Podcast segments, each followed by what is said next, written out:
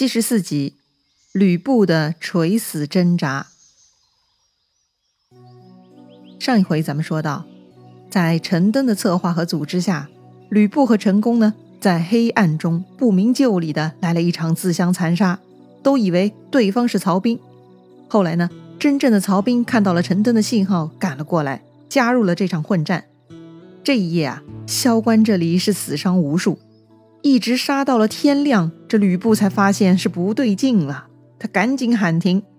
后来呢，他就跟陈宫一起啊，带上自己人逃回了徐州。等这个吕布他们呢，气喘吁吁逃到徐州城下，居然城里头不肯开门。是啊，这个陈登出门前跟自己的老爸陈规已经约好了呀，再也不让吕布进徐州城了。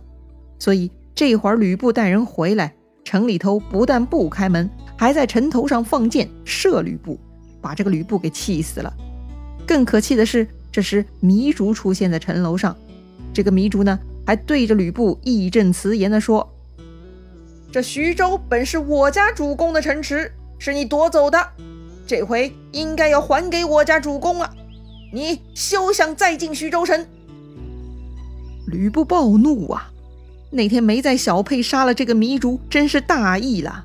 没想到这个小子居然这么黑。吕布大喊：“陈规何在？”糜竺就接过话头了：“我把他杀掉了。”当然这是不可能的啦。其实陈规这会儿就躲在城里头呢。于是呢，吕布就想把陈登找过来搞定这件事儿。但此时旁边的陈宫已经想明白了啊，所有的这一切都是陈规、陈登父子从中捣鬼的，把这个吕布和自己都给坑惨了。所以。陈宫就对吕布说了：“将军还执迷不悟吗？到现在了，你还在关心这个奸贼吗？”果然呐，这个吕布下令找遍了整个军队呢，也没有找到陈登。那找不到陈登，也进不了徐州城。陈宫就劝吕布赶紧去小沛，估计现在小沛的情况也不妙了。吕布也同意这个意见，立刻掉头去小沛。没想到。才走到半路，就撞见了一彪军马，原来是高顺和张辽的军队。吕布很奇怪呀，自己又没有下令叫他们来，他们怎么就自己过来了呢？高顺就回答说了啊，是陈登来联络的，说主公被围了，令我们过来解救。原来又是陈登的奸计。陈宫看了吕布一眼，意思很明白哈。到了现在，你总该明白陈登是什么货色了吧？当然，此时的吕布终于也是恍然大悟了啊！果然，陈宫说的对呀，这一切都是陈登这个混蛋干的呀！吕布是大怒，大喊：“我发誓，一定要杀掉陈登这个恶贼！”一边骂着呢，他一边带着手下冲向小沛。然而，此时的小沛呢，已经被曹军给占领了。城头上是插满了曹军的旗号，哎，这又是怎么回事啊？原来啊，之前曹操已经派曹仁过来袭击小沛，但曹仁兵少嘛，所以没有正面出战。而陈登呢，又出面骗走了高顺和张辽的军队，然后小沛空城呢，就被曹仁轻而易举给占领了。这会儿曹仁是坚守不出，吕布呢，也只能在城下发飙，他却进不了城。此外，更令吕布生气的是。此时的陈登呢，居然就站在小沛的城楼上。吕布是急火攻心，对着陈登破口大骂。可是那也不顶用啊！此时的陈登呢，反而也是义正言辞的啊，他对着吕布大喊：“我是汉臣，我怎么能伺候你这种反贼？”哎，吕布听了这个话是怒不可遏呀。确实，就算对着敌人，也不见得要如此生气。最令吕布火大的是，这个陈登严重欺骗了自己，令吕布感到自己就是猪头三一个。所以呢，吕布准备不顾一切的要破城，要亲手杀掉陈登这个叛贼。但就在这个时候，突然听见背后喊声大起，有一队人马冲了过来。谁呀？吕布回身一看，领头的那个人呢，是张飞。那高顺看到张飞呢，他就挺枪纵马跟张飞对战了。可是。高顺根本就打不过张飞的，于是只能吕布亲自上阵，接着去打张飞。正当双方激烈缠斗的时候呢，又是喊声如雷。原来呀，曹操亲自统帅大军杀到吕布跟前了。哎呀，吕布看到这么多人，知道自己是搞不定了，赶紧就带兵往东逃跑。但是张飞呢，也不放松，他在后面紧追不舍。吕布是一路狂逃啊！就在吕布逃到人困马乏的时候呢，突然有人呢在前面又挡住了去路。啊，这回又是谁呢？那个人呐，立马横刀，大喝一声：“吕布休走！关云长在此！”这个时候的吕布已经是很疲惫了啊，他体力不支，后面有张飞，前面有关羽，他两头都打不动了。所以呢，吕布也无心恋战，他就带上陈宫几个啊，杀开一条血路，就直接往下邳方向逃跑了。是啊。之前他的家当都已经挪到下邳了，下邳呢，现在就是他唯一的容身之所了。而且正好吕布手下的侯成此时呢也来接应了，所以吕布顺利逃入了下邳城。那说回关羽、张飞哈，突然在此处相遇，都十分意外，差点呢就抱头痛哭了。哎哎，这是怎么回事啊？原来呀，就在上次跟吕布他们小沛交战，刘备呢是逃出了小沛城。而关羽、张飞呢，也在战斗中失散了。这关羽呢，带领残兵去了海州路驻扎；而张飞呢，他躲进了芒砀山。直到最近听说吕布过来了，他们各自呢，才出兵来袭击吕布，而再度相见的。兄弟两人呢，已经失散有些日子了，所以再次见面是很感慨的。此时遇到了曹操大军，听说大哥刘备正在曹营，于是关羽、张飞呢，就来找刘备了。兄弟三人呢，也总算能再度团聚了，凑在一起啊，又是一顿洒泪痛哭啊。好了，哭完了，那就办正事儿吧。在这个陈登的操作下啊，曹操呢算是顺利拿下小沛和徐州城了。所以曹操带着大军开入徐州城，曹操呢大摆庆功宴，犒劳所有人。在这个庆功宴上，曹操呢自己坐在中间，让陈规坐在右边，让刘备坐在左边。其余的人呢，各自按次序坐下来，特别显得对陈规和刘备的器重哈。